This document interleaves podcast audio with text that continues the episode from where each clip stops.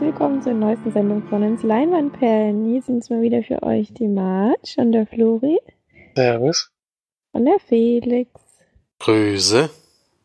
Ja, ist ein bisschen schlecht gelaufen das letzte Mal, aber konnten es ja dann doch noch ausgleichen. Mikrofon Aufnahme leider überhaupt nichts wert war. War dafür sind wir jetzt wieder zu dritt zusammengekommen. Und ja, ja mal passieren sowas. Aber jetzt war ja wieder quasi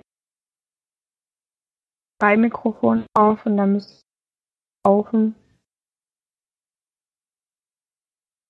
Sonst machen wir natürlich wieder wie gewohnt unseren Podcast und Felix Arzt der Woche. Vom 26.07. in dem Fall, die letzten Filmstarts im Juli, kommt gleich der große Brecher, der wahrscheinlich eine Woche vorverlegt wurde. Weil eigentlich sollte der am selben Tag wie Mission Impossible anlaufen. Da haben sie dann doch gedacht, wir schieben es nochmal eine Woche vor. Denn es läuft an Ant-Man and the Wasp. Fortsetzung des Marvel-Films Ant-Man mit Paul Rudd. Und Evangeline, Evangeline heißt die. Cool. Lilly als titelgebende Marvel-Superhelden-Duo, das auch im Mini-Format die Welt rettet. Leider nach dem ersten Film für mich völlig uninteressant. Deswegen kein Grund für mich ins Kino zu gehen. Ich denke mal, bei euch ist es ähnlich. Vielen hat der erste Teil allerdings sehr gut gefallen. Deswegen wird er sicherlich auch wieder viele Zuschauer ziehen. Ja, ich auch nicht so richtig. So ist es halt. Dann haben wir Papillon, Remake des 1973er Abenteuerklassiker mit Charlie Hunman und Rami Malek als zwei Verurteilte, die von der entlegenen Gefängnisinsel Devil's Island fliehen.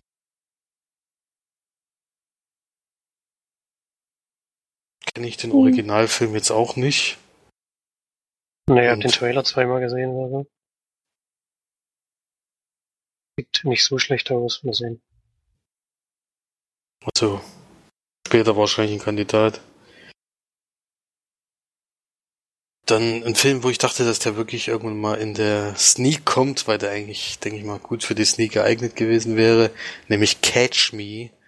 Komödie mit Jeremy Renner, Ed Helms und John Hamm als alte Schulfreunde, die sich jedes Jahr treffen, um eine extreme Version des Kinderspiels Fangen zu spielen. Ja. Sah der Trailer einigermaßen amüsant aus, aber ich glaube, als Film weiß ich nicht, ob das funktioniert. Gucken. Dann haben wir den Film, der heute auch nochmal besprochen wird, den ich auch letzte Woche schon gesehen, nämlich Hotel Artemis. Der läuft auch nächste Woche an. Als nächstes dann ein Lied in Gottes Ohr, französische Komödie über einen Rabbi, einen Priester und einen Imam, die gemeinsam eine Band gründen und trotz aller religiösen Differenzen einen Hit landen. Der lief in der Sneak in Stuttgart auf jeden Fall, das weiß ich. Da kam der auch ganz gut an. Ja, kann man bestimmt mal gucken, aber ich weiß nicht, ob das unbedingt was für uns wäre. Hm. Dann haben wir Frieda Sommer. Prämiertes Familien- und Coming-of-Age-Drama um die sechsjährige Frieda, die nach dem Verlust ihrer Mutter einen Sommer bei ihrem Onkel auf dem Land verbringt. Gute Manieren. Okay. Im brasilianischen Horrorfilm übernimmt ein Kindermädchen aus der Unterschicht die Obhut für einen Jungen, der sich zum, Voll zum Vollmond in einen Werwolf verwandelt. Fantasy-Horrorfilm. Gut, das waren die Filmstarts vom 26.07. Und ich gebe weiter an Florian mit den Filmcharts. Auf der 5 sind wir noch Ocean's 8. Platz 4. Film, den, den ich schon auch schon gesehen habe, Die Farbe des Horizonts. Erster Neuensteiger. Platz 3 ist First Purge. Gefallen. Platz 2 Jurassic World. Die neue Nummer 1 ist tatsächlich Skyscraper. Der neue Action-Kracher. Überrascht mich ein bisschen, aber mein Beileid für die, die das Geld ausgegeben haben. Vor allem, weil der Film übelst verarscht im Internet. So geil. ja, Das wundert, das wundert mich aber auch nicht. Oder? Was? Weil man von diesen Kranen rüberspringt.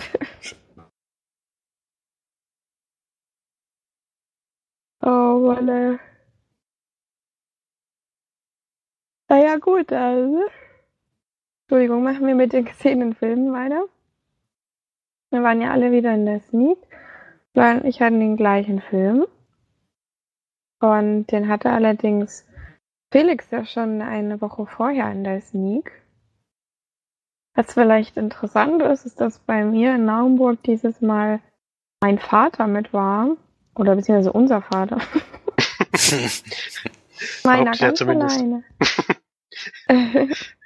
Und ähm, er quasi Hotel Artemis mitsehen durfte. Was ähm, manchmal so etwas ähm, jeden Gesichtsausdruck meines Vaters oder unseres Vaters geleitet hat, weil es doch so ein, zwei recht brutale Szenen in diesem Film sind. Weil du auch mal gesagt hast, muss ich jetzt nicht unbedingt angucken, aber wird halt schon ein bisschen abgestumpft, würde ich jetzt mal sagen. Ähm, aber kannst ja gerne mal kurz die Story zusammenfassen, Story, wenn du willst. Nicht groß, weil wir haben es ja schon mal gehört. Ja, ganz kurz nur. Wir sind in einer dystopischen Zukunft, die ist allerdings plus zehn Jahre weg. Es ist jetzt Wasserknappheit auf der Welt und es gibt Firmen, die für äh, die das Wasser sozusagen verkaufen. Dadurch gibt es Aufstände in der Stadt. Ich weiß gar nicht genau, welche Stadt es ist. Ach doch, Los Angeles steht hier. Und in dieser Stadt gibt es ein Hotel, was eigentlich ein Krankenhaus dann sich als Krankenhaus herausstellt. Und die Verbrecher unterkommen, die nicht in normale Krankenhäuser gehen können. Und dann lernen wir am Anfang durch so einen Banküber, nee, doch einen Banküberfall, der schief geht, ein paar Verbrecher kennen, die dann in dieses Krankenhaus kommen. Und so nach und nach werden dort die Regeln klar, die es dort herrschen und auch die anderen Verletzten sozusagen, die dort mit untergebracht sind. Und das Ganze spitzt sich dann dadurch zu, dass der Boss der Untergrundwelt dieser Stadt, dem eigentlich auch dieses Hotel gehört, äh, mit dorthin kommt und aber die Regel gibt, wenn alle Betten voll sind, darf er da gar nicht rein. Und dadurch entspinnt sich dann noch so eine Geschichte, warum da ein Zimmer frei sein muss und wie das dann auch geschafft werden kann.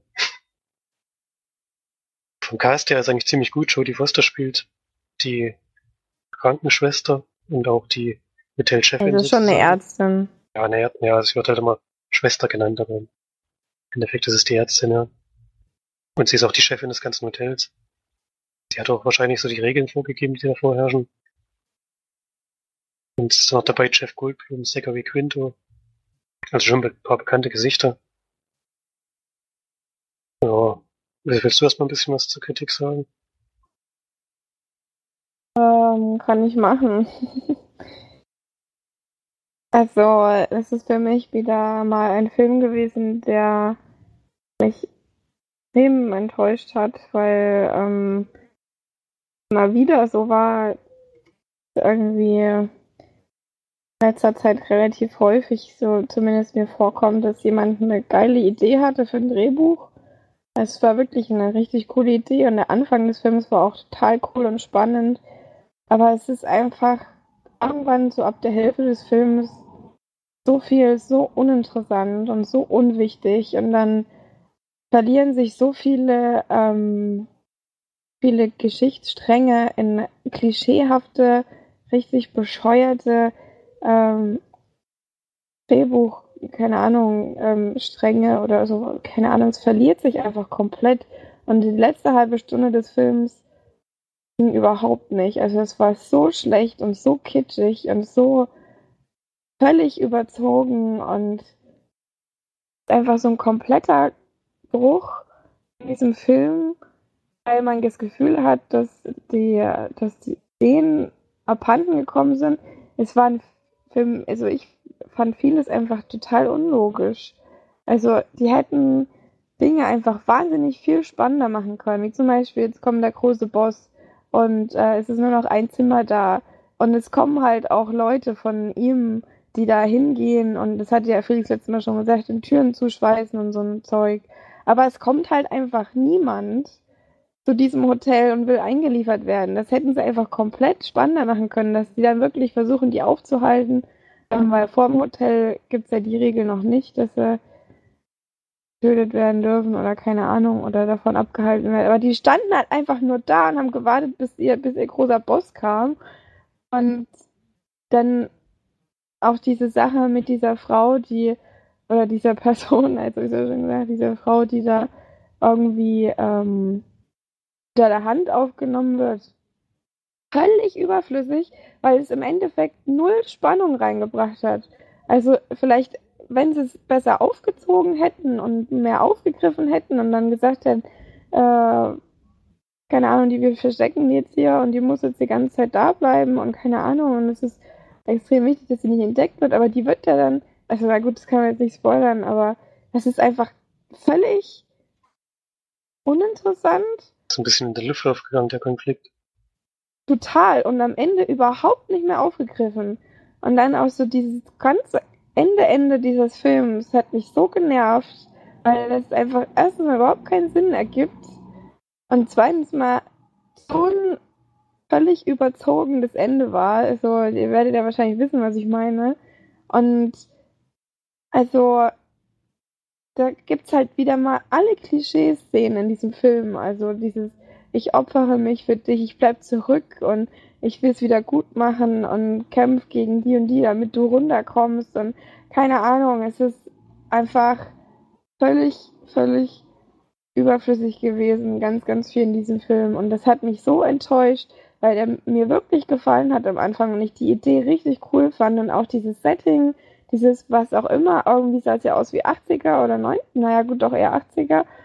Ähm, aber irgendwie dann auch in der Zukunft und auch der, der ähm, Jodie Foster Charakter war am Anfang super interessant, aber diese komische Geschichte, die dahinter stand und dann auch diese Aktion, wie sie dann im Endeffekt drauf gekommen ist, dass sie irgendwie übers Ohr gehauen wurde und so weiter, ist einfach so lächerlich, finde ich.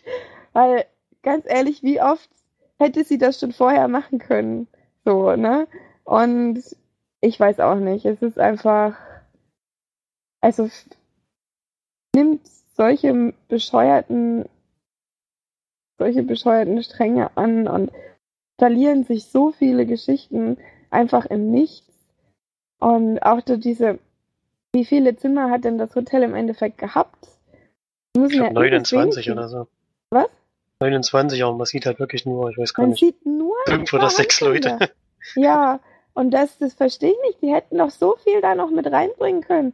Und es wird dann so lahm und so, dann sieht man halt die drei Leute wieder und dann sieht man den halt wieder und den, aber es weiß nicht, also es war echt fand ich sehr, sehr schade, weil ich die Idee einfach cool fand. Aber das ist so wie, ähm, naja, es ist halt wieder so ein Film, der extrem stark anfängt und dann so eine krasse Kurve nach unten nimmt und die letzte halbe Stunde ist schon quasi, war bei mir so unterhalb der Null. also, das war wirklich, fand ich teilweise katastrophal, vor allem das Ende, Ende und ich war sehr, sehr enttäuscht. Aber mein, also unser Papa hat es ähnlich gesehen, auch gemeint, die, die letzten 30 Minuten waren, waren einfach überhaupt nicht passend zu dem Film und hat einfach so viel weggenommen und ja, wenn man da jetzt die Geschichte nimmt und darüber vielleicht hinweg sieht, dass er, dass, dass sich die, die Geschichten, erstens mal, dass es relativ wenig Geschichten gibt, dafür, dass es so, so ein großes Hotel war, ähm, da einfach ein bisschen drüber hinwegschaut, dass sie sich halt so verlaufen, dann könnte man ja noch sagen, das ist eine coole Idee, es macht Spaß, ihn zu gucken. Aber durch dieses Ende hat es bei mir komplett verrissen. Also da bin ich dann auch immer schon so ein bisschen sauer, weil man das Gefühl hat, dass die einfach nur diesen Film durchbringen wollen. Und ja, das ist dann halt einfach sehr traurig und enttäuschend, finde ich. Also ich bin leider gar nicht positiv zu eingestellt zu dem Film. Okay, du warst jetzt wirklich sehr kritisch. ich bin ein bisschen überrascht. Ja. So, so extrem kritisch habe ich den Film jetzt nicht gesehen.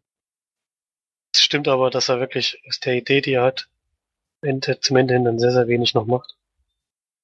Jetzt so von der coolen Idee her und so, das stimmt. Allerdings ist die ein bisschen gemaust. Bei, wie hieß er jetzt schon wieder? John Wick. John Wick, genau. Da gab es das nämlich so ähnlich. Und ja, Ja, hat das halt, war ja aber bei John Wick nur so ein kleiner Strang eigentlich. ja, genau, hier hat's ja, hier soll es halt den ganzen Film den ganzen tragen. Film drum, ja genau. Und das hat's halt nicht geschafft. Also ich würde aber auf jeden Fall Jodie Foster herausheben. Sie hat mir sehr, sehr gut gefallen im Film. Wie sie so die Verschrobenheit und so gespielt hat. Das hat mir eigentlich den ganzen Film durch, ist mir das positiv aufgefallen. Ja, aber nicht zum am Ende. Am Ende macht sie halt dann seltsame Dinge und verlässt dann auch ihre Prinzipien sozusagen. Das könnte ich ja, das hat mir auch nicht gefallen, sie klar zugeben. Aber ja, ich fand am Ende der Serie, das fand ich ja auch so blöd als Jodie Foster Charakter. Die ganze Zeit besteht sie da drauf, es muss immer da und da und da nachgehen. Und dann ist da jemand, der sagt, hier, ich kenne dich. Und, dann- und dann sagt sie einfach, okay, dann lassen wir uns einfach mal riskieren, dass wir unser Leben äh, aufs Spiel setzen oder keine Ahnung. Es war halt einfach, ja, nicht, für mich nicht passend zu dem Charakter. Und ich ich will jetzt auch nicht so wahnsinnig viel Negatives sagen. Man kann ihn auf jeden Fall auch gucken. Aber mich enttäuscht sowas einfach immer sehr, wenn der Film so, so abnimmt und ich die Idee und auch das Setting und wie es gedreht wird eigentlich ziemlich cool finde. Und, und die Charaktere waren ja teilweise auch cool. Ich fand den Dunkelhäutigen sehr interessant als Charakterfigur und die Franz Französin auch. War halt auch mega cool. ähm, aber die haben halt einfach auch zu wenig von sich preisgegeben so und das ist irgendwann ein bisschen uninteressant auch. Aber naja. ja, es stimmt schon, mehr Potenzial jetzt auf jeden Fall gehabt. Aber ich hab mich jetzt nicht gelangweilt oder so, am Ende nicht. Dass halt alles nicht logisch war, das ist mir schon auch aufgefallen. Und dass er wahrscheinlich, dass mir am Ende ein bisschen die Ideen ausgegangen sind, das hat man auch gemerkt, das stimmt schon. Aber so extrem negativ wie du habe ich den Film jetzt nicht gesehen.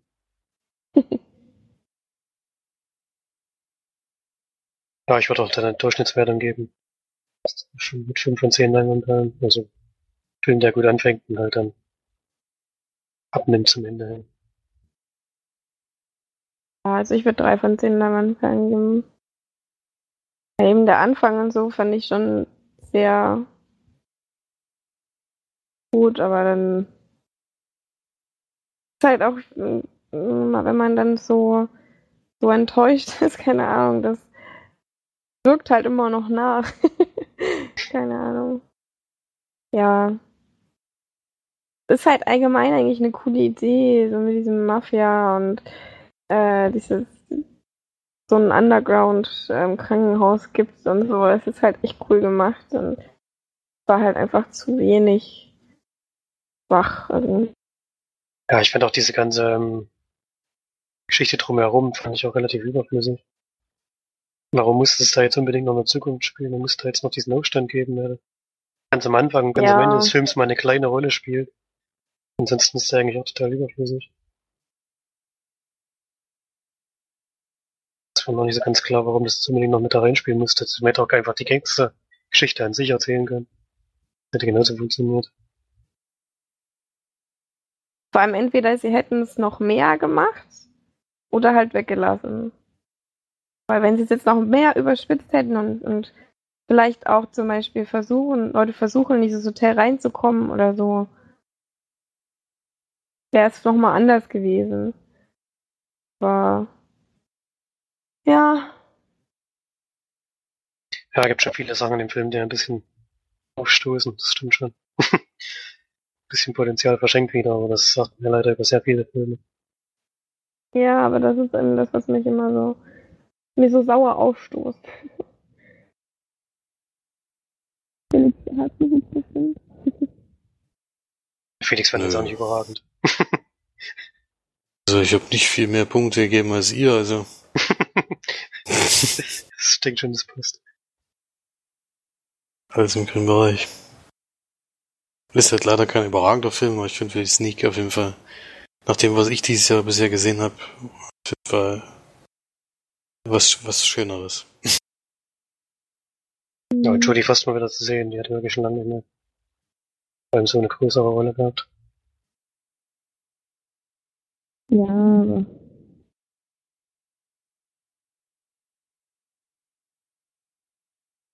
Die hat am Ende dann auch nicht mehr so gut gespielt, fand ich. Aber gut, das war's auf jeden Fall zu ähm, Hotel Artemis. Falls wir den Titel noch nicht, aber haben wir, glaube ich, aber trotzdem machen wir es lieber, sagt man lieber mehrfach, wir geguckt haben. Weil es manchmal vergessen wird. Komischerweise. Aber dann kann ja Philipp jetzt mit seiner Speed weitermachen. Du müsstest auf Weil jeden erst Fall. dachte ich, es ist die Produktion. Du musst auf jeden. Fall irgendwas mit deinem Mikro machen, weil du klingst total komisch jetzt auf einmal. Aber ich kann trotzdem schon mal von der? Sneak anfangen. Ja, das war, war ganz witzig.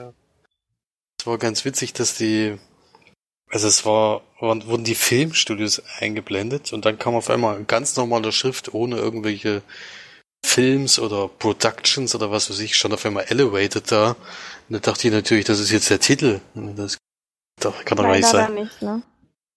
Was? War ja leider dann nicht der Titel. Ja, warum leider? Man weiß es ja nicht. Und ich hatte dann äh, ziemlich schnell gesehen, dass da zwei bekannte Darsteller mitspielen, die ich, wo ich erst vor kurzem sozusagen den Trailer davon gesehen hatte. Deswegen war mir dann ziemlich schnell klar, dass es Destination Wedding ist mit Keanu Reeves und Winona Ryder an den Hauptrollen. Und es ist es hat zwar was mit Hochzeit zu tun, aber es ist irgendwie doch eine ganz andere Art von Film. Denn es geht um die zwei Personen eben, die sich an, am Flughafen treffen und beide auf eine Hochzeit fliegen. Der eine ist der Bruder von dem Bräutigam, der kann den aber nicht leiden und die haben schon seit Jahren eigentlich nichts mehr miteinander zu tun. Und sie ist die Ex-Verlobte von dem Bräutigam, was auch irgendwie schlicht ist. Äh, Und die kennen sich halt nur vom Hörensagen, weil eben der eine mit seinem Bruder nichts zu tun hat und der andere war eben längere Zeit mit ihm zusammen, aber dann irgendwie fünf Wochen vor der Hochzeit hat er sich getrennt. Warum die allerdings zu der Hochzeit überhaupt reist, äh, erschließt sich mir nicht so ganz und warum die überhaupt eingeladen wird, aber ist egal. Das ist auch nicht so wichtig. Und dann begleiten wir die beiden. Der eine eben totaler, also Keanu Reeves ist eigentlich den ganzen Film über schlecht gelaunt und mault die ganze Zeit noch rum. Und Winona Ryder ist so diese, die kann man eigentlich überhaupt nicht beschreiben. Irgendwie hat sie, also sie ist schon noch verknallt in den und ist jetzt irgendwie für sie schmerz, sehr schmerzhaft, diese Wiederbegegnung mit dem Ex. Und dass der eben jetzt heiratet und alles mögliche, aber irgendwie versucht die immer noch ein bisschen positiv zu sein und er mault sie eigentlich die ganze Zeit nur an. Und die, die hassen sich eigentlich vom ersten Moment, wo sie sich gesehen haben. Und das Lustige an dem Film ist, oder was ich eben besonders fand, es sind eben auch wirklich nur die zwei, die man miteinander sprechen hört. Also der ganze Film über ist zwar in verschiedenen Orten, aber es ist immer ein Gespräch zwischen den beiden. Also ähnlich so, ich würde es vergleichen mit der Before-Reihe, nur eben in Böse. Also da, der geht's die ganze Zeit zusammen und da führt, das führt halt eben dann auch zu mehreren sehr witzigen Szenen, muss ich sagen. Also es ist einer der wenigen Komödien, wo ich echt mal wieder sehr lachen konnte. An manchen Stellen. Er ist nicht durchgängig lustig, aber ich glaube, der ist auch gar nicht dafür gedacht, dass der durchgängig lustig ist, sondern das ist einfach von zwei Menschen, die so ein bisschen einfach Pech gehabt haben. Der eine eben in seinem Job so versunken ist und eigentlich völlig von der Außenwelt abgeschottet und eigentlich alles scheiße findet. Ich meine, der guckt die ganze Zeit Fernsehen und ruft, ruft immer ganz laut, äh, das ist falsch oder, oder so sagen. ihr seid, ihr seid alle dumm und sowas. Und also wenn er solche Reality-Shows guckt oder was weiß ich, oder die Nachrichten und der findet eigentlich alles scheiße. Und sie so als, ja, eben gebrochene Frau, die eben anscheinend die Liebe ihres Lebens verloren hat, an jetzt eine völlig, völlig verdummte äh, Blondine, die man aber auch, wie gesagt, nie sprechen hört. Also man, das ist wirklich erstaunlich. Man sieht zwar mal im Hintergrund irgendwelche Leute, aber es sprechen nur die zwei. Es gibt keine andere Person, die ein Wort spricht in dem Film. Und ja, das fand ich auf jeden Fall eine coole Idee. konnte man auf jeden Fall mal machen. Er ist, wie gesagt, nicht durchgängig lustig und zwischendurch äh, ist auch mal so eine Phase, wo so ein bisschen die Luft raus ist, aber ansonsten äh, ist das schon so ein Kammerspiel. Also konnte man auch problemlos als Theaterstück aufführen, weil du im Endeffekt sich nur der Hintergrund mal ändert. Ansonsten ist immer alles gleich. Und sowas gefällt mir eigentlich mal ganz gut und ich mag eigentlich solche Experimente. Und Keanu Reeves mal in so einer Rolle zu sehen, ist auch irgendwie witzig, weil er ist ja dann doch eher der Action-Typ letzter Zeit gewesen. Und ja, also man kann den auf jeden Fall gucken, finde ich in der Sneak. Es gab allerdings so welche, die gesagt haben, es war die schlechteste Sneak, aller, äh, die sie bis jetzt gesehen haben. Die waren anscheinend bei Gods of Egypt nicht dabei. Oder den hat der Film gefallen. Oder den hat der Film gefallen, genauso wie Legend of Hercules, ja. Denke ich mal, weil das, den als schlechteste Sneak äh, überhaupt äh, zu bezeichnen, dann guckt man entweder wenig Sneaks oder äh, man hat, man guckt dann eher sowas wie Skyscraper gerne. Ja. Nee, also ich konnte lachen an mehreren Stellen. Ich fand die Idee ganz cool. Kann man machen. Ich denke mal, euch beiden wird er, wenn, falls er bei euch in der Sneak kommt, auch ganz gut gefallen. Ihr müsst euch nicht drüber ärgern, wenn er kommt. Und ja, viel mehr kann man dazu eigentlich nicht sagen. Für mich trotzdem ein kleiner, besonderer Film gewesen und ich gebe sechs von zehn Leinwandperlen für Destination Wedding. Wenn ich nicht vorher gewusst hätte, dass das, äh, dass der bei Kino Plus wurde der schon mal besprochen. Und der Schröckert hat gesagt, das ist der lustigste Film seit Jahren. Äh, und es geht um die beiden, hätte ich bei dem Titel, hätte ich schon wieder gedacht, ich glaube, ich muss jetzt gehen, aber zum Glück hat das wenig mit der Hochzeit zu tun und wenig mit irgendwelchen Peinlichkeiten unterwegs. Es gibt zwar mal Peinlichkeiten, aber es sind noch in dem Maße, wo es, wo, wo ich selbst schmunzeln kann. Ja. so viel zu Destination Wedding. Ich wollte übrigens auch nochmal anmerken, dass ähm, bei mir in der Naumburg in der Sneak ein Mensch arbeitet, ich glaube fast ist der Besitzer oder so, der auch immer mal, der vorher die ähm, Auslosungen so macht, wer eine Freikarte kriegt. Das letzte Mal, als er da war, habe ich die Glücksfee gespielt, habe quasi gezogen, habe ich quasi freiwillig gemeldet. Dieses Mal sind wir ins Kino gegangen, mein Vater und ich, äh, unser, ähm, und haben uns angestellt. Dann wurde uns eine Karte gegeben. Wir wurden nicht mehr gefragt, ähm, wo wir sitzen wollen. Und dann war es in einer Reihe, wo schon alles eigentlich voll war, außer zwei Sitzplätze. Und weiter unten war halt gar nichts. Und da haben wir natürlich gedacht, naja, bevor wir uns jetzt da reinquetschen, äh, setzen wir uns halt unten hin, ne? wie es halt normalerweise auch so ist.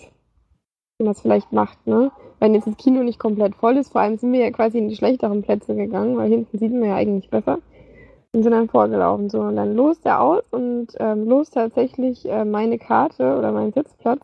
Und ich gehe so zu ihm oder ich sage so, ja, das ist mein Platz, aber ich hab, bin vorgegangen. Und dann guckt er mich an mit einem hasserfüllten Blick, wirklich. und sagt, ähm, nö, das machen wir ja gar nicht hier. Ähm, wir äh, geben keine Freikarten an Menschen, die das System äh, durcheinander bringen. Und ich gucke ihn so an. Das ist dein Ernst? So, keine Ahnung. Das ist, du kannst es als, also keine Ahnung, okay. Ich war halt erstmal so voll schockiert und habe ihn angeguckt. Und dann hat er halt gesagt, nun war übelst bockig oder so, keine Ahnung, voll krass, ist völlig überzogen, reagiert. Und dann ähm, sieht er halt nochmal und dann kommt er irgendwie durcheinander, weil irgendwie die eine Karte er nicht weggetan hat von mir. Und dann sagt er noch so, ja, wenn jetzt ist deswegen, äh, keine Ahnung, äh, bin ich jetzt hier ganz durcheinander gekommen und vielen Dank und keine Ahnung. Also übelst aggro geworden. Und ich hab schon, war schon echt kurz davor, wenn Papa nicht dabei gewesen wäre, hätte ich wahrscheinlich gesagt, hier, äh, ciao, ne? Also äh, ganz ehrlich, ich lasse mich hier nicht so dumm machen von jemandem. Und dann hat auch hinten eine gesagt, aber die sind auch von den schlechteren Plätzen vorgegangen. So, und bei dem anderen, der das auslost, sind immer die Karten dran gekommen, egal wo die saßen, weil es setzen sich viele um. Aber der ist allgemein irgendwie so ein bisschen, keine Ahnung, der kommt auch immer rein, macht dann den Film an, steht dann da erstmal noch zehn Minuten und wenn einer ein Handy anhat, immer, Handy aus! so schreit er dann rein und wir sind hier ein gesittetes Sneak-Publikum und keine Ahnung. Also der geht ganz schön ab, der Typ. So Na gut, das habe ich aber auch schon gehabt. In, also in anderen Kinos machen sie auch, wenn du dich woanders hinsetzt, dass du dann bestraft wirst, ja wenn du gezogen okay. wirst. Aber ich bin erstmal von den schlechteren Plätzen, äh, von den besseren Plätzen ins schlechtere gegangen. Was, ähm, das Kino war halb leer, wo wir jetzt nicht irgendwie sagen könnte, nur weil äh, ich mich jetzt umgesetzt habe, kam ein bisschen Chaos rein. Aber da muss man halt nicht so reagieren, finde ich.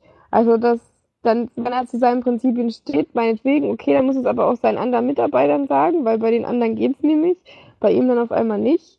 Ähm, dann, keine Ahnung, ist halt für mich dann irgendwo der Sinn dahinter. Und vor allem verärgert er ja, denn ich habe, ich meine, ich bin ja eine Stammkundin, ich komme ja jeden Mo- Montag jetzt im Endeffekt.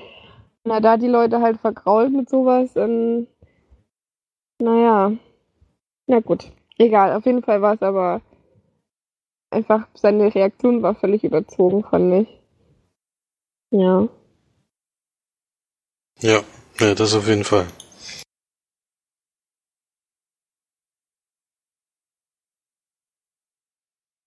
Hm. Du hast ja jetzt schon zwei schlechte Erlebnisse da gehabt. Das ist kein gutes Zeichen für dieses. Naja. Naja, jetzt am Montag hast du ja wieder einen Begleiter. Ja, das stimmt. Aber ich gehe morgen, auch vorher noch essen. Ähm, ist dann quasi ein Trauzeugentreffen morgen. äh, ähm, Felix, mein bester Kumpel ist es doch, oder? Und ich gehen morgen zusammen in den Naumburger Sneak, weil er sturmfrei hat und das scheinbar zu sein. Das reicht als Grund. Ja. Ähm, aber ich freue mich drauf. Ich finde es immer schön, wenn jemand mitkommt. Ja, ist auch Ja. ein guter Begleiter bei sowas, ja. Mault wenigstens richtig rum, wenn der Film scheiße ist, so dass auch die anderen Leute dann. Der hat ja auch gleich gefragt, aber gehst du, wenn es scheiße wird? Äh, er? Ja, wenn es richtig hat er kacke immer Angst vor, dass, dass er dann sitzen bleiben muss. Also, Ich habe auch Ja. schon gleich gesagt, nee, wenn, vor allem wenn er es sagt, er hat darauf überhaupt keinen Bock, dann stehe ich auch mit auf und gehe raus. Da bin ich irgendwie nicht so. Äh, da, es soll er da auch Spaß dran haben, vor allem wenn er frei hat oder so. Und vielleicht geht man dann in einen anderen Film oder sowas. Aber ähm, ja, ich denke schon, dass da was kommt. Also, jetzt den hätte er natürlich wahrscheinlich gerne gesehen, den Hotel. Den hätte er gerne gesehen, ja, das hat er schon gesagt. Naja, in Naumburg oder Cineplex kommen irgendwie immer relativ gute Sneaks. Also nicht. Aber es ist bis jetzt irgendwie noch nicht so ein richtiger katastrophaler Gottfilm dabei gewesen, ähm, wo ich jetzt war. Ja, das sieht man hatte. bei Florians Serie dieses Jahr. Er hat ja relativ wenig Ausfälle gehabt. Das ist da nicht. Das stimmt, ja. Gut, Jo. dann kommen wir mal zu den gesehenen Filmen, würde ich sagen. Und da Felix zwei hat, ähm, kannst du ja anfangen mit einem. Und Florian und ich haben ja jetzt doch relativ viel geredet. Okay. Cool. Du hast ja eigentlich das nie gemacht, aber ist egal, du kannst ja gerne anfangen. Ich habe gesehen, meine letzte Ü-Blu-ray, denn ich habe mich tatsächlich gewagt, äh, mich bei meinem Anbieter meines Vertrauens abzumelden. Ähm, wird jetzt keine Ü-Blu-rays mehr geben, was, was meine Film, also meine Aktualität der Filme natürlich etwas einschränkt. Aber nach den letzten äh, Enttäuschungen der Blu-rays hat sich für mich der Mehrwert einfach nicht mehr gelohnt. Ist auch wieder ein sehr gutes Beispiel, diese Blu-ray, die ich bekommen habe. Da ist als extra ein zwei Minuten Clip von der Filmpremiere drauf. Also, es hat sich bei mir einfach in letzter Zeit so dermaßen gehäuft, dass ich für mich den, äh, den Nutzen einer Blu-ray äh, sich für mich nicht mehr gibt, leider. Deswegen habe ich mich doch jetzt mal dazu entschlossen, erstmal wieder zu pausieren, damit bis der Ärger wieder verflogen ist und die Sucht wieder da. Gut. Die letzte Ü-Blu-ray ist in dem Fall aus dem Nichts der Film, der dieses Jahr den Golden Globe als besten ausländischen Film gewonnen hat, allerdings bei den Oscars dann nicht nominiert wurde.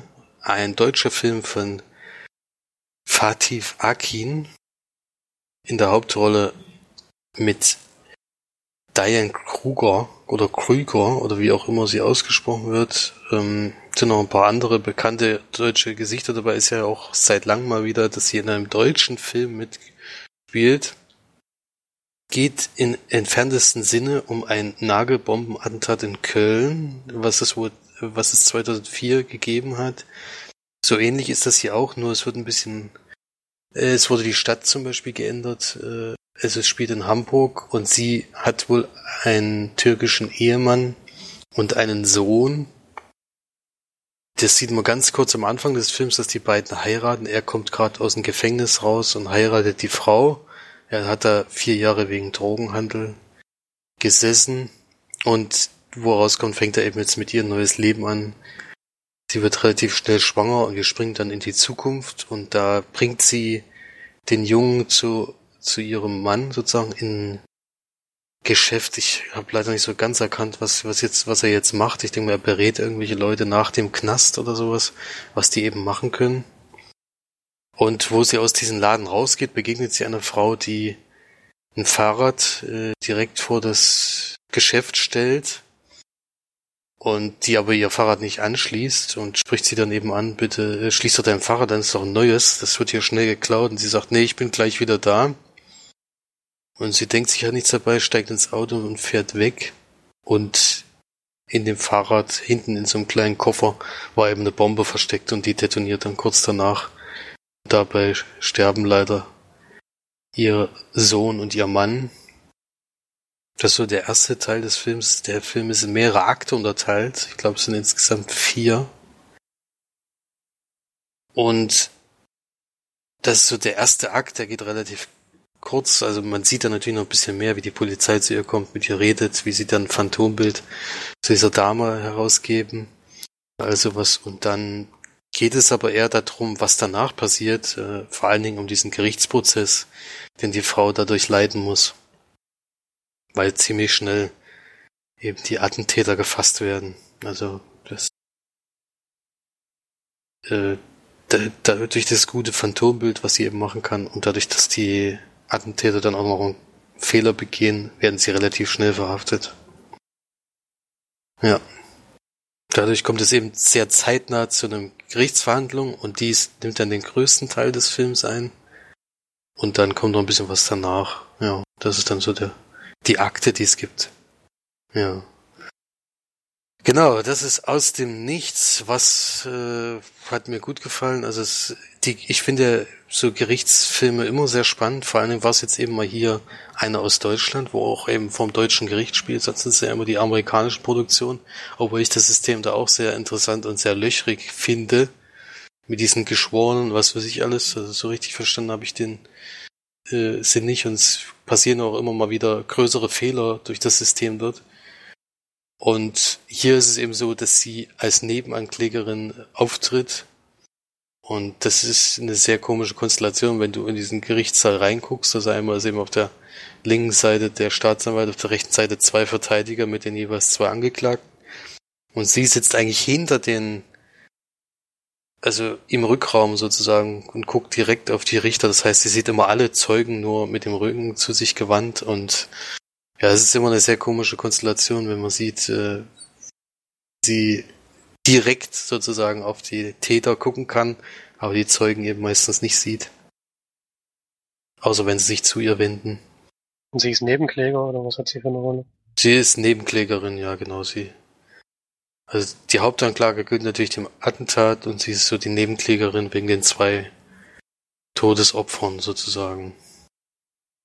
Ja, mehr würde ich jetzt mal noch nicht verraten. Also es, dass jetzt äh, diese Gerichtsverhandlung läuft und was da noch passiert. Ich weiß jetzt nicht, inwiefern sich das alles auf diesen echten Fall da bezieht, kann ich überhaupt nicht sagen, weil wie gesagt, es gab ja keine Extras. Und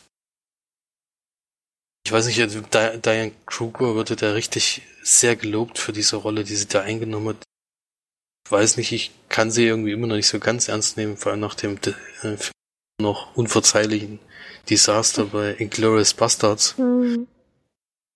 Mir eigentlich äh, so seitdem kann ich sie irgendwie nicht mehr so ganz ernst nehmen. Ich glaube, deswegen hat sie auch die Rolle genommen, weil sie eben dann doch eine sehr, sehr ernste und sehr emotionale Rolle ist. Aber so ganz ist bei mir da der Funke nicht übergesprungen. Ansonsten ist das schon ein interessanter Film. Das Ende finde ich ein bisschen fragwürdig, muss ich sagen. Aber dazu kann ich natürlich jetzt nichts sagen. Dazu muss man das gesehen haben. Aber ich finde es trotzdem einen besseren Film aus Deutschland, den man auf jeden Fall mal gucken kann. Auch gut gedreht vor allen Dingen. Äh, kann man auf jeden Fall mal machen, finde ich. Also spätestens wenn der im Stream vorhanden ist, sollte man den mal gucken. Und ich denke mal, der ist auch nicht sonst da bester ausländischer Film geworden. Ich habe ja letzte Woche den Film, den ich nicht mehr besprechen konnte, das war ja der andere beste ausländische Film, der im Endeffekt bei den Oscars gewonnen hat. Den wollte ich jetzt nicht unbedingt besprechen, weil der mir wirklich nicht gefallen hat. Aber wenn man den dann gesehen hat, dann war der aus dem Nichts auf jeden Fall schon interessanter, finde ich. Obwohl er auch nicht perfekt ist, deswegen gebe ich da sechs von zehn Leinwandperlen. Kurz noch zu dem anderen Film, die eine fantastische Frau hieß der, ein argentinischer Film, der dieses Jahr eben den Oscar für den besten ausländischen Film gekriegt hat. Und ich weiß auch warum, weil es geht um eine Frau, die früher ein Mann war. Und ich denke mal, das war der einzige Grund, weil der Film hat überhaupt keinen, für mich kein, ist für mich nicht sehenswert. Kann ich leider überhaupt nicht empfehlen. Ja. So viel zu den ausländischen besten Filmen, die es dieses Jahr gab. Okay. Aber gab es da überhaupt keine Geschichte oder was? Oder war es einfach so un uninteressant? Bei der fantastischen Frau meinst du jetzt? Mhm. Also es geht darum, dass also der, es wird eigentlich im ganzen Film gar nicht gesagt, dass sie früher ein Mann war, deswegen man sieht sie ja ein bisschen an, finde ich. Und es geht darum, dass sie einen also einen Freund hat, wohl schon seit längerem, der sich kurz zuvor von seiner Frau getrennt hat und eben den Kindern. Und sie ist mit dem zusammen und bei ja, die sind halt einen Tag unterwegs und er macht ihr also er schenkt ihr sozusagen eine Reise irgendwo hin und an dem Abend kommt es dann noch zu Geschlechtsverkehr und dann schlafen sie halt ein und er kriegt dann Herzattacke. Und er verstirbt und jetzt geht's halt um die Reaktion der Familie auf diese Beziehung, die er da nebenbei geführt hat. Äh, dass er eben seine Familie verlassen hat für so eine Frau, die ja früher mal ein Mann war und wie beschämend das für die ganze Familie ist und die darf nicht bei Beerdigung dabei sein und nicht bei der Totenwache und sie wollen sie komplett ausschließen aus allem. Sie lässt das nicht so richtig mit sich machen und wird deswegen wüst also wüst beschimpft und sehr schlecht behandelt von dieser Familie. Ja. Muss man meines Erachtens nicht gucken. Weil es ja. muss solche, solche krassen Themen sein, damit die beste ausländische Film werden. Naja, ich weiß auch nicht. Oscars sind irgendwie nicht mehr so. ja, das stimmt, das stimmt leider. Also da komme ich, komm ich beim nächsten Film auch nochmal dazu. Deswegen. Na gut, dann, ähm, weiß nicht, Florian, magst du weitermachen mit deinem gesehenen Film, oder? Ich kann noch einen machen, ich habe nur noch einen diese Woche gesehen, gerade gestern. Und zwar war ich da sogar noch mal im Kino. Ähm, hab den Film gesehen 303. Der ist von Hans Weingartner, der hat zum Beispiel noch gemacht das Weiße Rauschen oder Die fetten Jahre sind vorbei, die kenne ich. Den kenne ich auf jeden Fall, der hat mir sehr gut gefallen. Fandest Wie du war... das Weiße Rauschen gut? Weiße Rauschen habe ich nicht gesehen. Ach so. Die fetten Jahre sind vorbei, habe ich gesehen. Anstrengender Film, oder? Weiße Rauschen, ja, finde ich auch, ja. War mit Daniel, war mit Daniel Brühl, ne, oder? Mhm. Ja. ja, die fetten Jahre sind vorbei auch, da hat er die Hauptrolle gespielt. Das war schon. Das letzte hat er gemacht, die Summe meiner einzelnen Teile. Hab ich alle auch noch nicht gesehen. Aber klingt auf jeden Fall auch interessant von der Story her. 303 zur Geschichte kann man das kann man wirklich sehr, sehr kurz zusammenfassen. Wir haben einen Studenten, der am Anfang des Films sein Stu äh, Stipendium nicht bekommt und dann beschließt, in den Semesterferien eine Reise zu unternehmen, und zwar nach Spanien, wo sein weiblicher Vater leben soll, den er aber noch nicht kannte. Und wir haben eine junge Dame, also er, er heißt Jan und die junge Dame heißt Jule, die ihre mündliche Prüfung verkackt am Anfang des Films und gesagt bekommt, wenn sie die Prüfung nicht schafft, dann kann sie das Studium nicht weitermachen. Und sie entschließt, nach Portugal zu ihrem Freund zu fahren, der gerade ein Auslandssemester macht. Und sie hat so einen ganz alten Mercedes-Bus, das Modell heißt 303. Daher kommt dann halt auch der Titel des Films. Und macht sich damit auf den Weg. Und begegnet Jan dann an einer Tankstelle, wo der von einer Mitfahrgelegenheit versetzt wird. Und dort rumfragt, wer ihn vielleicht Richtung Köln mitnehmen kann und sie nimmt ihn dann mit. Und ab dann ähm, ist es halt ein Film über zwei Menschen, die sich näher kommen, die Freundschaft schließen, die viele Gespräche führen miteinander, auch um, tiefgründige Gespräche. Aber es dann halt wirklich ein Film, der sich sehr viel Zeit lässt für die beiden und auch sehr, sehr dialoglastig ist. Da muss man sich drauf einstellen, wenn man den Film schauen möchte. Ähm, das Spannende dabei war noch, wir haben den hier in Tübingen gesehen und der Regisseur und auch der Hauptdarsteller waren anwesend, haben dann auch nach dem Film noch Fragen beantwortet und ein bisschen erzählt vom Dreh und so. Es war sehr schön und sehr interessant. Und der Film geht 145 Minuten. Das wusste ich allerdings vorher schon, konnte mich da ein bisschen drauf einstellen. Hab gedacht, es wird ein sehr langsamer, sehr vielleicht teilweise auch langweiliger Film. Das mit dem, dass er langsam ist, stimmt. Langweilig fand ich ihn zum Glück nicht. Ich habe die lange Laufzeit nicht gemerkt. Hat der Film wirklich über einen großen Teil sehr, sehr gut gefallen. Ähm, liegt auch an den beiden Hauptdarstellern. Was, was mir bei den deutschen Schauspielern meist nicht gefällt, ist halt, was wahrscheinlich auch den Regisseuren liegt, dass sie Rollen immer sehr überspielen müssen, dass sie so Stereotypen darstellen müssen. Ich finde, den Weg geht der Film hier größtenteils nicht. Das ist nur bei zwei, drei Stellen, habe ich so gedacht. Das haben sie ein bisschen übertrieben. Mit, so würden sich zwei junge Menschen, wenn sie sich gerade erst kennengelernt haben und miteinander eine Reise machen, werden sich so nicht verhalten. Aber das waren wirklich nur ganz wenige Szenen. Ansonsten ist das ein sehr natürlicher Film, der ja durch beide Hauptdarsteller auf jeden Fall lebt, die das sehr, sehr gut machen, finde ich.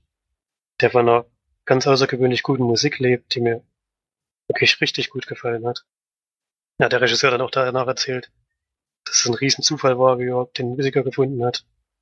Der dann die Musik geschrieben und auch, ich glaube auch wieder, also gesungen hat das war wirklich außergewöhnlich. Schon für die Musik würde ich sagen, lohnt es auf jeden Fall, diesen Film zu schauen.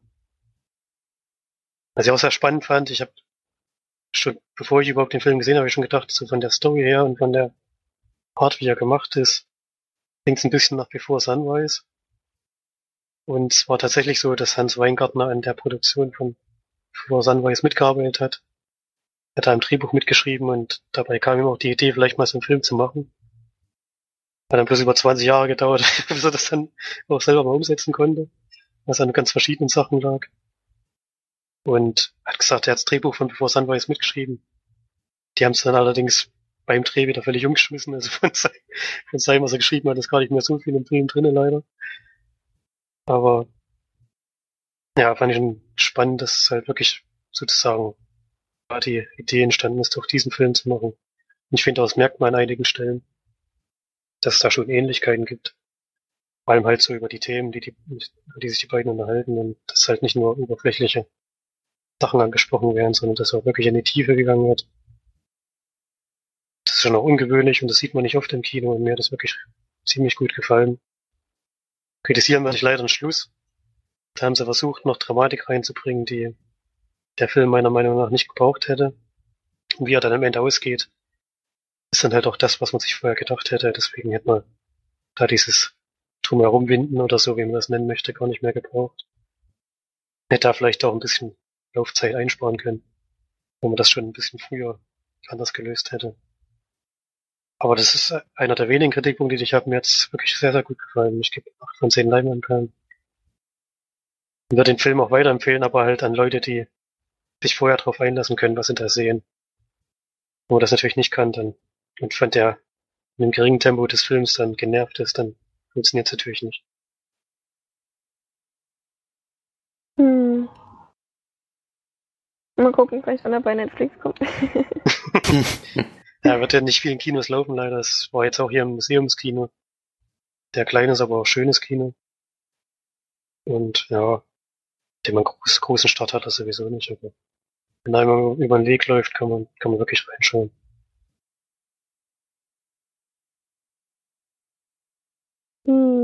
War für mich auch eine Überraschung. Ich hätte auch nicht gedacht, dass er mir so gut gefällt, muss ich schon zugeben.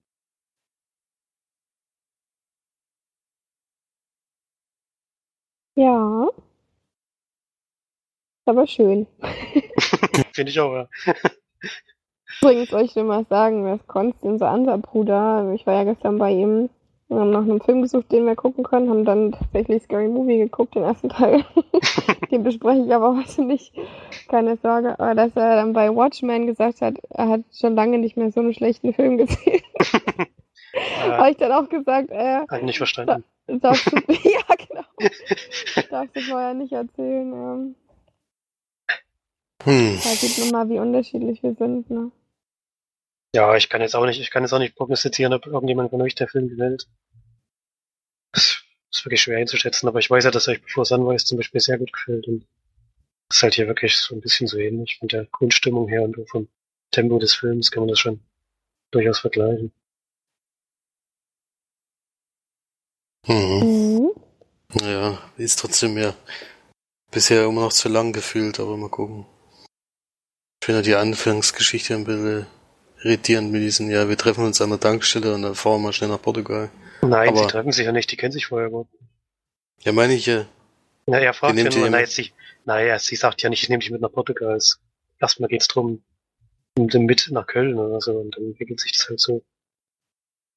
Ja, der Das Trailer ist auch wieder so, verrät schon wieder eigentlich den kompletten Film, deswegen wundert mich, dass da, was da in den anderen zweieinhalb Stunden noch passieren soll, aber Der Trailer verrät wirklich viel, das stimmt, das hat mich auch geärgert. Ich habe auch vorher gesehen. es ist ja fast bis, also gefühlt bis zum Ende habe ich, also, Ja, aber Ja. es geht ja, es geht ja auch gar nicht so um die Geschichte drumherum. Es geht ja, Ja. ich weiß, bevor es anweißt, geht es wirklich mehr um die Gespräche, wie die beiden sich dann näher kommen und sowas. Das ist ja eigentlich eher die Thematik. ja. Ja. Aber wie man Watchmen schlecht finden kann und dann Scary Movie, aber dann wieder gut, das, das verstehe ich dann auch nicht, aber komische Anwandlung. Oder fand ihr der Scary Movie jetzt schlecht? Nee. Das ist schon lustig. Also ich habe auch vieles vergessen, was echt super witzig war. Ähm, Aber die altern leider auch sehr schlecht, die Filme. Kannst ja, auch noch Teil vor 1 allem gucken. damals hat man halt den echt übelst cool und lustig gefunden und jetzt mittlerweile sind halt auch Dinge dabei, wo man so denkt, okay, ja. Weil wenn man den Anfang vom zweiten Teil guckt, da ist, da ist direkt alles drinne, was ich an Filmen nicht mehr sehen will. Aber direkt in den ersten fünf Minuten. Ja, na, der zweite ist ja auch, also die, nach dem ersten Teil ist sowieso alles bescheuert, finde ich. Also, der erste fand, der war noch originell und lustig, aber vor allem, weil halt dann auch in dem Film, ja, das hatte ich ganz vergessen, dass in dem Film sogar noch gesagt wird, dass, das ist einmal eine Szene und dann kommt halt einer dazu und sagt, das war ja eins zu eins wie in dem Film, äh, Das was, was, was, äh, ich weiß, Ich weiß, was du du letztes letzte Mal getan hast. So. Aber es ist auch cool, dass die, der Typ unter der Maske oder so, der ähm, Maske ändert sich ja auch manchmal. Da kifft er dann auch einmal und dann,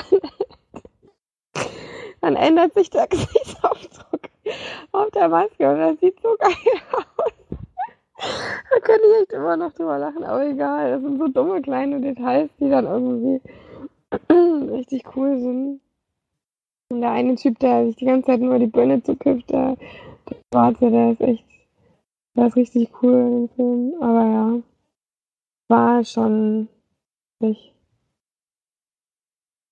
Aber gut, kommen wir mal zu dem Film, den ich eigentlich geguckt habe und eigentlich letzte Woche schon besprochen hatte.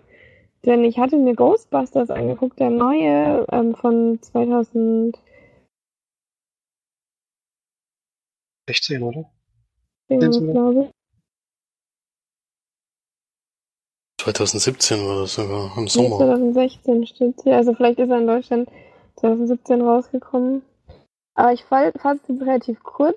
Ich habe letztens in der Aufnahme, die leider schiefgelaufen ist, ein bisschen länger, naja gut, lange auch nicht drüber geredet, aber ähm, es ist quasi ein Film, bei dem eine So, wer spielt mit? Entschuldigung.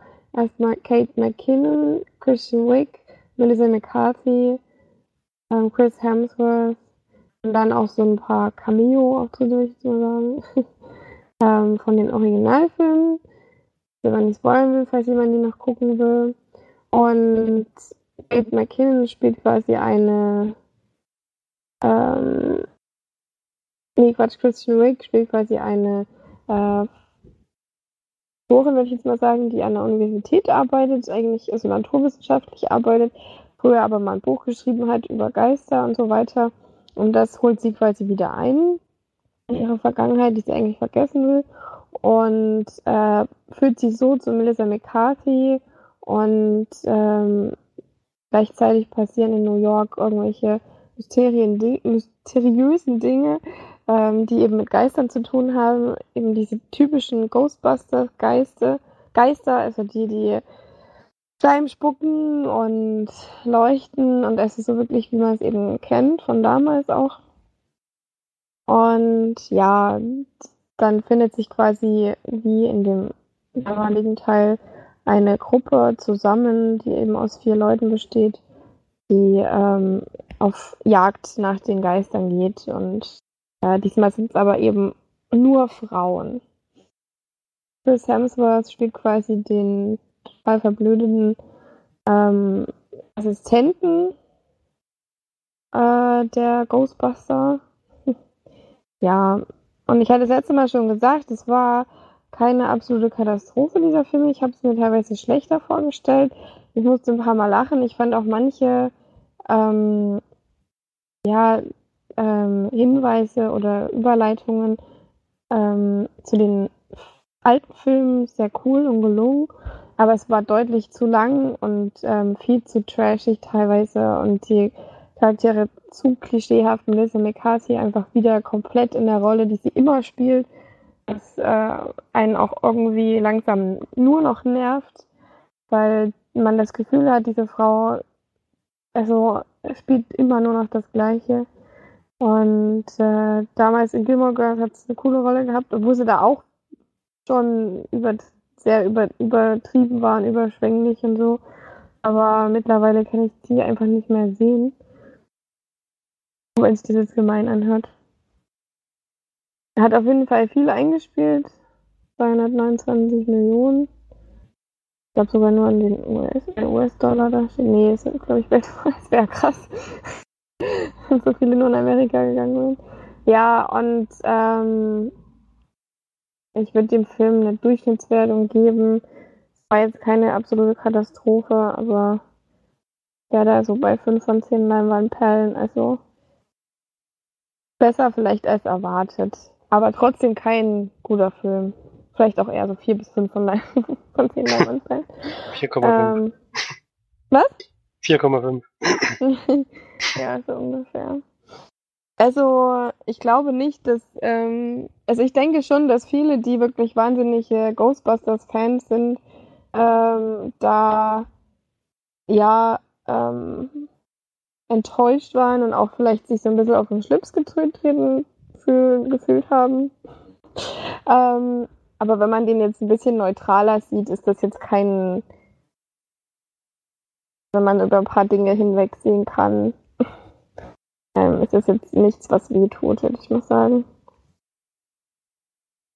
Ja, das war kurz und knackig von mir. Das zu Ghostbusters, Film von 2016. Gut, dann hat Felix ja noch einen.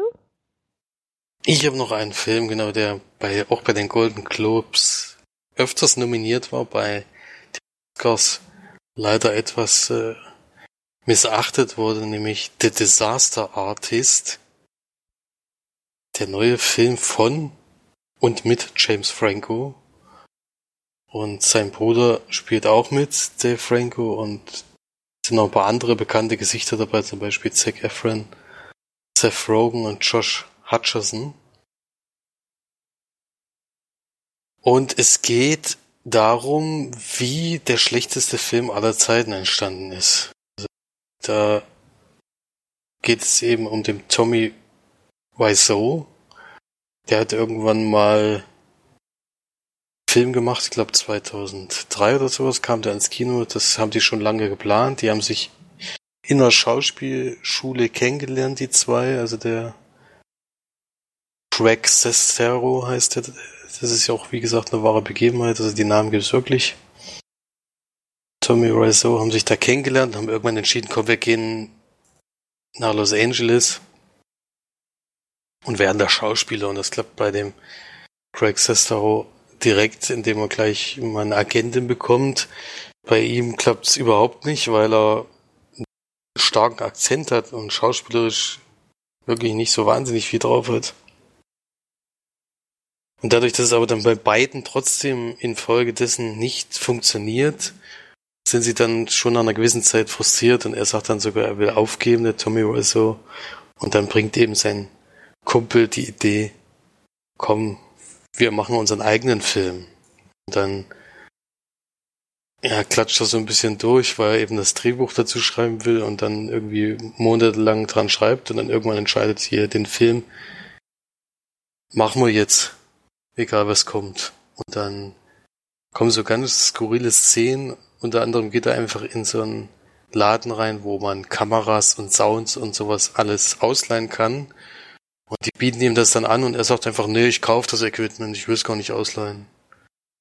Äh, und das sind dann Summen, wo man dann sich denkt, woher hat er das Geld? Und das ist irgendwie das Ominöse, was auch in Wirklichkeit ominöse ist. Der hat nämlich nicht nur in dem Ort, wo die sich kennengelernt haben, eine Wohnung gehabt, sondern auch in Los Angeles eine gekaufte. Und irgendwann gehen dann irgendwelche Leute, die an dem Film mitarbeiten, zur Bank mit einem Scheck und denken, der platzt sowieso, weil der Typ kann kein Geld haben und sagt die Bank zu denen, das ist ein Fass ohne Boden. Also irgendwoher hat er wahnsinnig viel Geld und keiner weiß woher.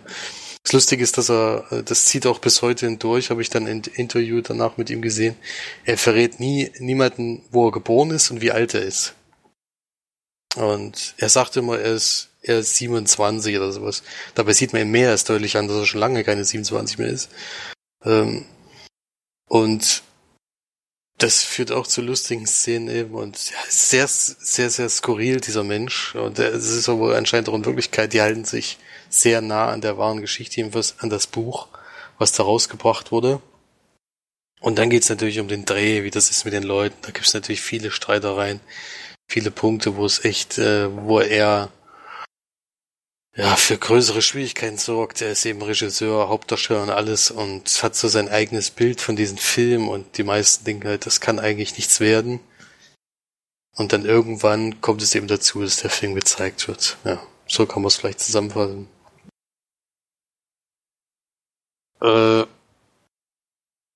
man kann sich größere Teile von The Room, in dem Fall geht es ja um den Film The Room, äh, auch angucken bei YouTube zum Beispiel. Und ich denke mal, den Namen schlechtester Film aller Zeiten äh, kann man dem schon geben, was man da zu sehen bekommt. Es werden auch Szene 1, wirklich 1 zu 1 nachgespielt. Also das sieht man dann im Abspann.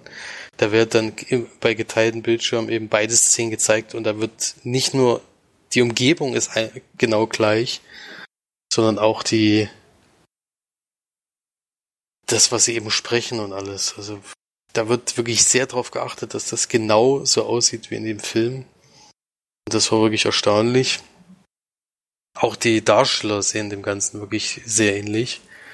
Und ich war auch überrascht, dass eben so viele Bekannte dann diese Rollen da mitgespielt haben. Und es ist halt wirklich ein Film, der Kultstatus inzwischen hat, der in Amerika immer mitternachts gezeigt wird in irgendeiner Stadt und der, der ist eigentlich immer ausverkauft. Die besuchen die beiden Hauptdarsteller eben dann auch immer mal und da rasten die völlig aus und alles, wo man dann immer denkt, also wenn man die Szenen sieht. Also ich, ich bin halt auch niemand, der mit Trash viel anfangen kann. Ich finde das nicht lustig, wenn Filme ganz schlecht sind. Da kann ich trotzdem nicht drüber lachen, weil die sind dann trotzdem halt schlecht. Manche finden das dann halt eben auf irgendeine Art komisch. Das, das äh, ist, denke ich mal, bei den Filmen dann auch der Fall. Es gibt ja noch mehrere Darsteller, die man so kennt, zum Beispiel ähm, J.J. Äh, nicht Braff oder Brian Cranston, die sich selber auch in dem Film spielen. J.J. Abrams gibt's dann auch, der mal kurzzeitig eben was dazu sagt. Aber ansonsten geht's halt wirklich nur darum, wie wurde, die, wie ist dieser Film entstanden? Und wie war die erste Reaktion darauf? Ja. Und wie kann's, kann sein, dass der so einen Kultstatus jetzt hat, ja. Ist das jetzt eine Komödie oder wie kann man das einordnen? Ist ganz schwer zu sagen, finde ich. Also ich, ursprünglich habe ich gedacht, wo ich den Trailer gesehen habe und alles, dachte ich, es ist eine Komödie, aber ich finde, es gibt ganz wenig Szenen, wo man eigentlich lachen muss. Und ich glaube, er ist auch wirklich nicht darauf ausgelegt, dass er steht zwar immer noch US-amerikanische Filmkomödie mit tragischen Elementen. Ja gut, kann man vielleicht so sagen, aber ich glaube, die Skurrilität von diesen Typen soll einfach lustig sein, aber das drumherum ist einfach wirklich dieses Schauspielerleben in, in Amerika oder jedenfalls in Los Angeles, wo, wo Massen von Castings sind, wo die, wo die Leute wirklich kilometerweit anstehen, selbst dann für den Film, wo sie dann vorsprechen, alles. Also es ist eher so ein bisschen ein Hinweis darauf, wie, das Leben eben so da ist, dass es eben nicht die heile Welt ist, wenn man da hingeht als Schauspieler und da die großen Rollen bekommt und der beste Schauspieler der Welt ist, sondern dass es eben doch ein hartes Leben ist, bis man irgendwann mal dazu kommt, vielleicht mal irgendwo mitzuspielen, dass man dann eben das eher auf eigener Faust machen muss, wenn man was erreichen will. Ja. Ich weiß nicht, also ich würde mir den The Room nicht unbedingt angucken, vor allem nach den Szenen, die ich jetzt gesehen habe. Es ist wirklich, es ist wirklich, also weiß nicht, ich kann da echt nicht drüber lachen. Auch nach der, ich habe es echt versucht. Ich habe dann, wie gesagt, es gibt so 30 Minuten oder sowas gibt's von diesen anderthalb Stunden. Gibt's auf YouTube. Es sollen so die besten Szenen dabei sein. Es gibt dann auch eine Szene, die ist auch wirklich lustig bei äh, The Disaster Artist. Das hat man im Trailer auch schon gesehen, wo er immer wieder aus einer Tür rauskommt und sich verspricht oder sowas bei einer Textzeile, die wirklich mega einfach ist und bei immer noch ein Drehbuch, was er ja noch geschrieben hat. Und wie die, wie die Szene, wie die Szene, die dann sich auflöst, wirklich wahnsinnig lustig. Und der Text ist auch so, also der Text, ich habe den, am Anfang habe ich den auf Deutsch geguckt.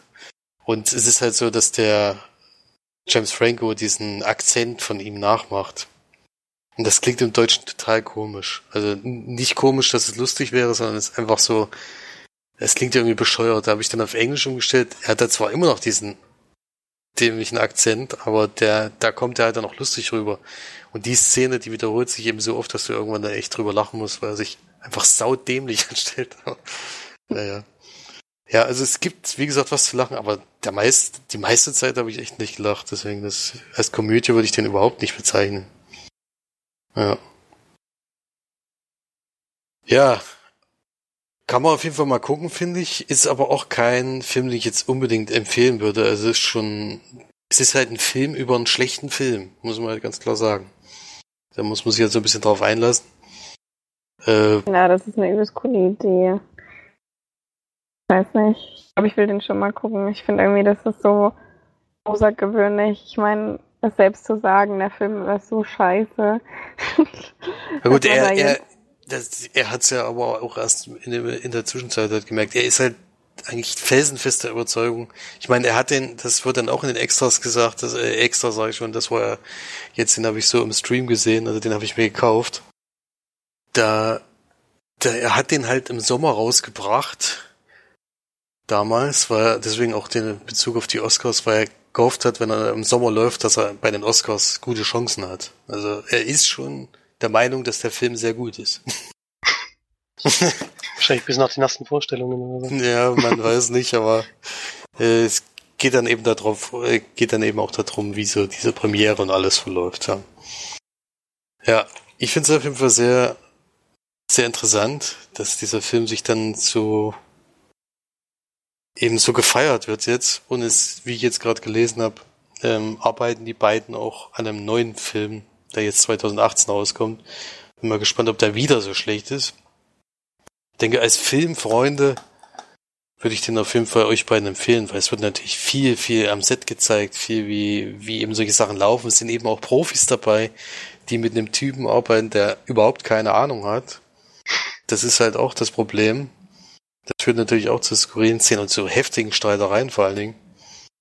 Ähm, und das, also als Filminteressierter, finde ich, muss man den Film auf jeden Fall mal gucken. Aber es ist halt dann doch nicht so ganz dieser, das, was ich erwartet hätte. Das ist eben viele lustige Szenen. Ich habe wirklich relativ wenig gelacht, muss ich sagen. Deswegen trotzdem von mir eine Empfehlung und ich bin ja irgendwie heute bei meiner 6 von 10 bleibe ich irgendwie heute stehen. Habe ich jetzt gebe ich jetzt schon zum dritten Mal. Aber ich finde, der ist schon überdurchschnittlich, aber ist jetzt kein Film, der mich jetzt vom Hocker gerissen hätte. Ja, aber ich finde, James Franco macht das sehr, sehr gut. Also vor allen Dingen, wenn man dann die, die originalen Szenen sieht, ähm, sieht man erstmal, wie wahnsinnig gut er den imitiert. Franco ist eh, finde ich, auch immer noch eigentlich ein super guter Schauspieler, der aber so ein bisschen. Der wird ein bisschen, der wird ein bisschen unterschätzt, habe ich immer das ja, Gefühl. Nee, ich glaube, er nimmt auch immer Rollen an, auf die er halt einfach übelst Bock hat. So Quatschrollen und so. Hm. Und also lieber als jetzt solche, keine Ahnung, wo er wirklich zeigen kann, was er kann. So.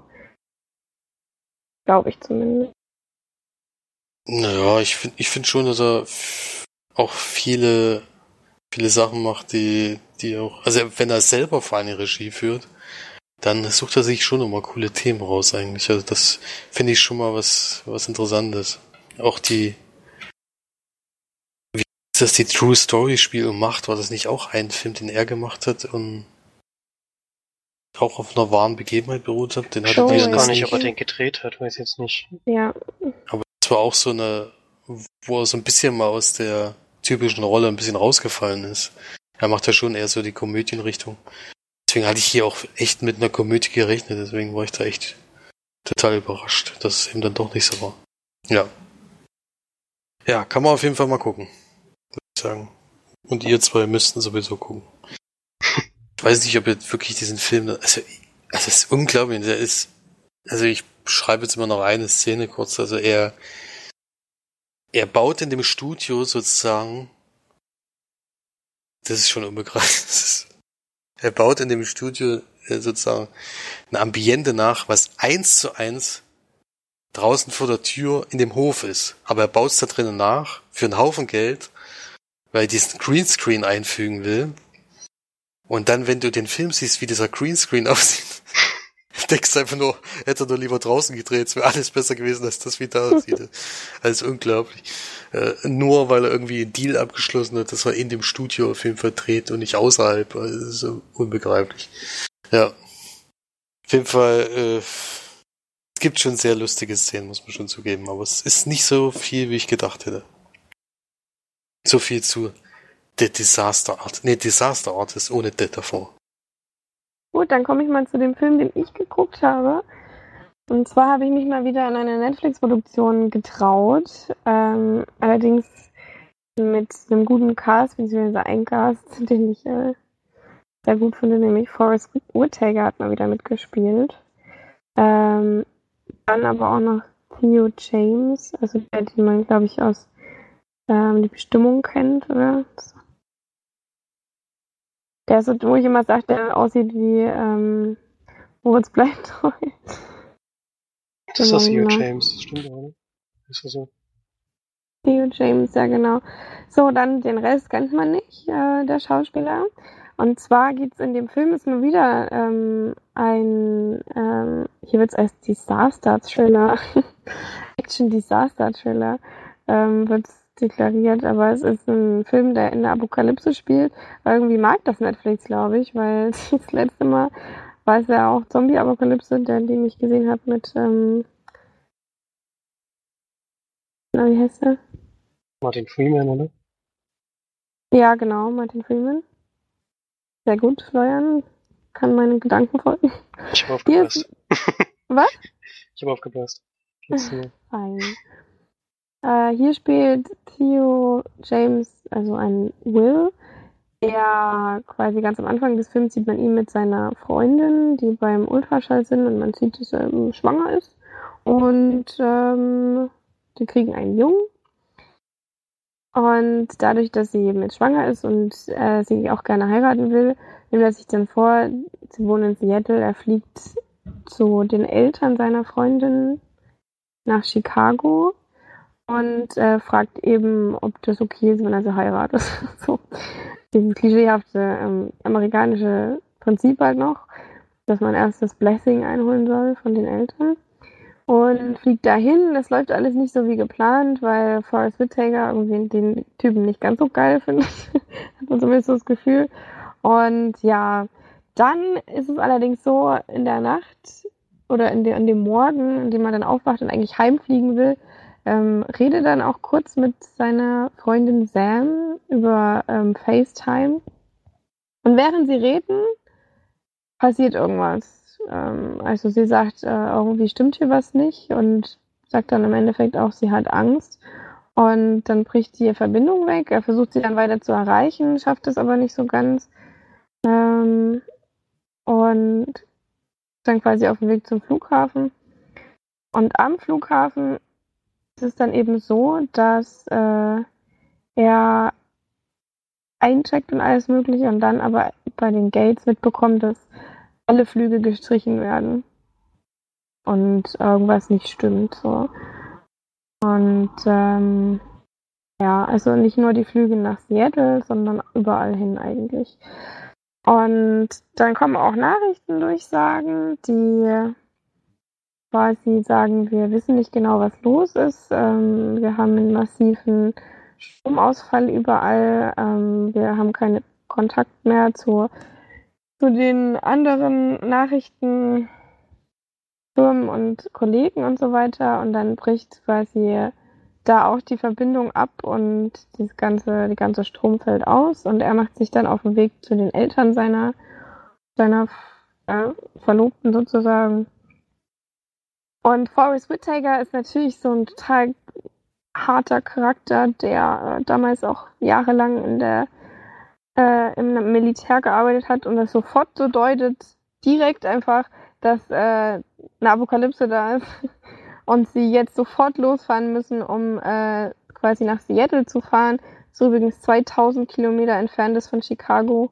Ähm, und äh, packt quasi Sachen ein, äh, Waffen und Essen und alles Mögliche. Fahren dann nochmal schnell zum, zum ben also Benzin holen und dann geht der lustige Roadtrip los der beiden. Ähm, ja, und das Ganze zieht sich, glaube ich, über sechs Tage oder acht, aber auf jeden Fall über mehrere Tage. Und ähm, es ist dann tatsächlich so, dass eine Apokalypse stattgefunden hat, dass die Natur einfach wahnsinnig, wahnsinnig, ähm, so, ja, es gibt Naturkatastrophen und so weiter, also extreme Stürme, unfassbare Erdbeben, gerade aber im, im ich glaube im Westen haben sie mal gesagt, das im Westen, also Seattle scheint im Westen von Amerika zu sein. Ähm, und äh, in, der, in dem Bereich, wo sie eigentlich sind, ist alles noch relativ sicher, aber sie fahren dann eben quasi los, um äh, die Tochter zu holen. Und ja, passieren natürlich einige Dinge zwischendrin und dadurch zieht sich ja auch so lange. Ähm, Netflix-Produktion, da hatte ja Florian irgendwie schon mal die Theorie aufgestellt, dass die nicht so gute Filme machen.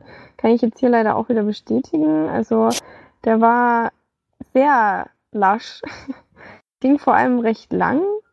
Ähm, jetzt muss ich mal schnell gucken. Steht jetzt hier komischerweise bei Wikipedia nicht, wie lange er geht.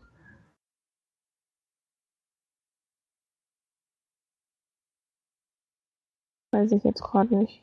Aber er geht relativ lang. Ähm, ja, wieso steht das denn nicht da?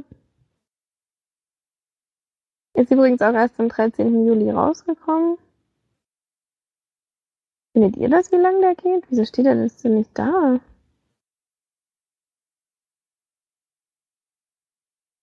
Weiß ich nicht, nee. ne. Egal, ich glaube zwei oder eine oder dreiviertel Stunde geht er, glaube ich. Fast zwei Stunden. Ähm, ja, es ist halt sehr einfach alles, was man schon mal gesehen hat. Dieses Einzige, was man vielleicht noch nicht so kennt, ist, dass ähm, die eben die ganze Zeit unterwegs sind und dass das Ganze natürlich auch relativ spannend macht und die natürlich auch viel auf, auf Menschen treffen, die einfach völlig, also die, die Amerika weiß halt überhaupt nicht Bescheid und weiß nicht, was los ist, wie sich das ändert, was das Militär macht. Es gibt keine Kommunikation nirgendwo. Ähm, und das bricht natürlich alles komplett zusammen. Und alle rasten aus. ähm, Gerade auch bei was, was ähm, Benzin angeht und Wasser und so weiter. Ja, und es ist eben ein normaler, ja, oder ein durchschnittlicher ähm, Katastrophenfilm, würde ich jetzt mal sagen, der eben ja auch schon Action mit drinne hat, aber auch nicht so viel. Also es ist alles so ein bisschen nichts Ganzes und nichts Halbes, ich weiß auch nicht. Ähm, würde ihn jetzt euch nicht empfehlen. Also solche Filme hat man schon oft gesehen und das ist einfach dieses ja, es ist dann auch so dieses typische, eigentlich mögen sie sich nicht, aber durch diese, das schweißt sie dann wieder zusammen und dann äh, passieren aber so viele schlimme Dinge. Und komischerweise kann auch der Theo James Charakter anfangs eigentlich gar nicht schießen. Und dann ist er extrem gut in den paar Tagen geworden, obwohl sie nur einem, ein Magazin haben. Ähm, das ist alles so ein bisschen unrealistisch und ähm, auch so diese, diese ganze Plot oder diese ganze Story ist halt einfach relativ, ja, normal oder lahm, würde ich jetzt mal sagen. Also braucht er nicht schauen, es tut jetzt nicht weh, aber es ist, es, was denn? äh, kleiner Funfact, ich habe den Film auch gesehen. Echt? Hab's aber tatsächlich schon wieder vergessen. Ja, bitte, da kannst du ja mitreden. Das Ende fand ich noch sehr, sehr schlecht. Ganz Ende. Aber ansonsten, das, was hast du denn dazu? Ist ja witzig. Ich habe äh, ich hab ja immer das äh, Problem bei Netflix-Filmen ist bei mir nicht unbedingt, ich denke, dass alle schlecht sind, sondern man hat so das Gefühl, sie zeigen halt das, wovon sie nachher beim Publikum denken, dass das jetzt den größten Durchschnitt der Menschen gefällt. Und das ist dann halt meistens Einheitsbrei, den man schon oft gesehen hat. Man soll davon ausgehen, wenn wir das zeigen, das gefällt eigentlich den meisten Menschen noch. Und das ist das, was die vielleicht auch sehen wollen. Und dadurch sind die Filme halt immer sehr gewöhnlich. Zumindest ist das so mein Gefühl. Und so ging es mir bei dem Film auch, ja. Das ist halt, mein Forrest Whitaker, seine Rolle ist eigentlich cool, aber er ist auch so ein Charakter, den ich so ein bisschen überzogen finde. Weiß nicht, ob er so kommt halt auch nicht so richtig durch, der Charakter. Also man hat so das Gefühl. Ja, am Anfang ist es total übertrieben, wie er da reagiert finde ich ja. zumindest.